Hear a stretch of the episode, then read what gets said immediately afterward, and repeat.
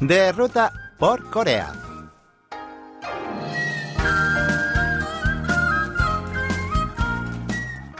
Hola amigos, les saluda Lucas Kim, su guía turístico de los jueves. Hoy les propongo una escapada especial por el condado Gapyeong, en la provincia Gyeonggi, a disfrutar de un viaje lleno de cultura, naturaleza y diversión. Sin más, empezamos.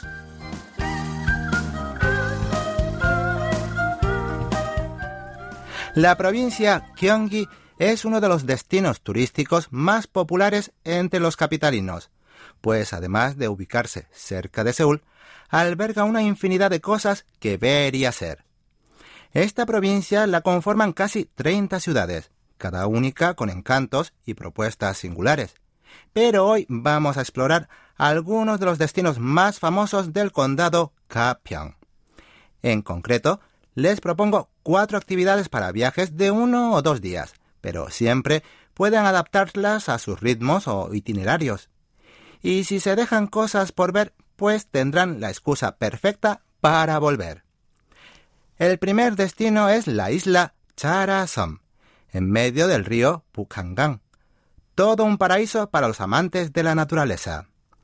En una extensión de más de 1.480.000 metros cuadrados, Alberga jardines, vastos campos, rutas de senderismo, sitios para acampar y un parque acuático. De todas las atracciones, la más famosa es el jardín botánico Nine Forest Ihwawon, un lugar mágico siempre repleto de flores, plantas y mariposas, incluso en invierno. El acceso al jardín está abierto de 9 a 18 horas, excepto los lunes, en tanto que la isla abre todos los días. Sin duda, Charasam ofrece una atmósfera placentera durante todo el año, pero la mejor época para visitarla es octubre, pues además del buen tiempo, es cuando organizan el esperado Festival Internacional de Jazz Charasam, que este año tendrá lugar el del 9 al 11 de octubre. Kapian Rail Park es otro de los lugares imprescindibles en este viaje por el condado. Es básicamente una bicicleta de dos o cuatro plazas que va a lo largo de las antiguas vías de tren. Todo el trayecto dura aproximadamente una hora y media y abarca unos 16 kilómetros de recorrido, incluyendo un descanso de 20 minutos en un punto fijo. Sin duda, es una experiencia realmente novedosa y una forma relajante para explorar las hermosas vistas del campo y del río. Pueden incluir esta actividad como parte del viaje a la isla Charasam, ya que no se encuentran tan lejos la una de la otra, unos 15 minutos a pie. Kapion Rail Park ofrece seis sesiones por día entre las 9 y las 17 horas. La tarifa cuesta 25.000 wones para las bicis de dos plazas y 35.000 wones para las de cuatro asientos.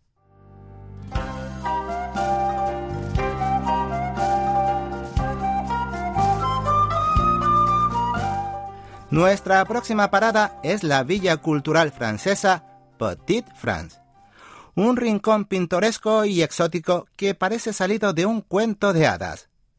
Creada bajo el concepto de Flor, Estrella y el Principito, la aldea está formada por 16 edificios coloridos de estilo francés, incluyendo la sala memorial de Saint-Exupéry, el célebre autor de la obra El Principito.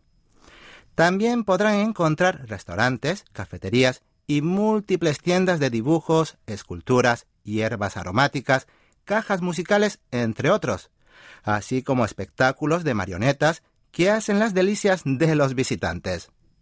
El lugar no es muy grande, por lo que se puede cubrir en dos horas. Está abierto todos los días desde las 9 hasta las 18 horas y la entrada varía entre 6.000 y 10.000 wones, según la edad de los visitantes.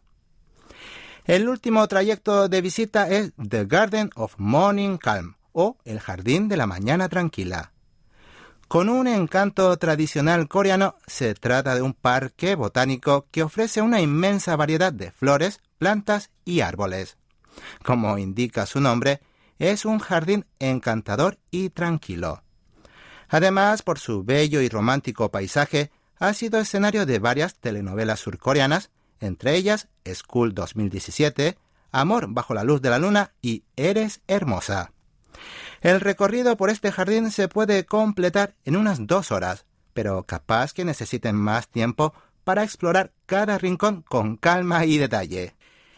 El horario de visita es de las ocho y media de la mañana hasta las 7 de la tarde y pueden acceder con una entrada de entre 6.000 y 9.500 wones. Bien amigos, esto ha sido todo por hoy. Gracias por sintonizarnos. Y con esto, Lucas Kim se despide hasta el próximo encuentro. ¡Chao!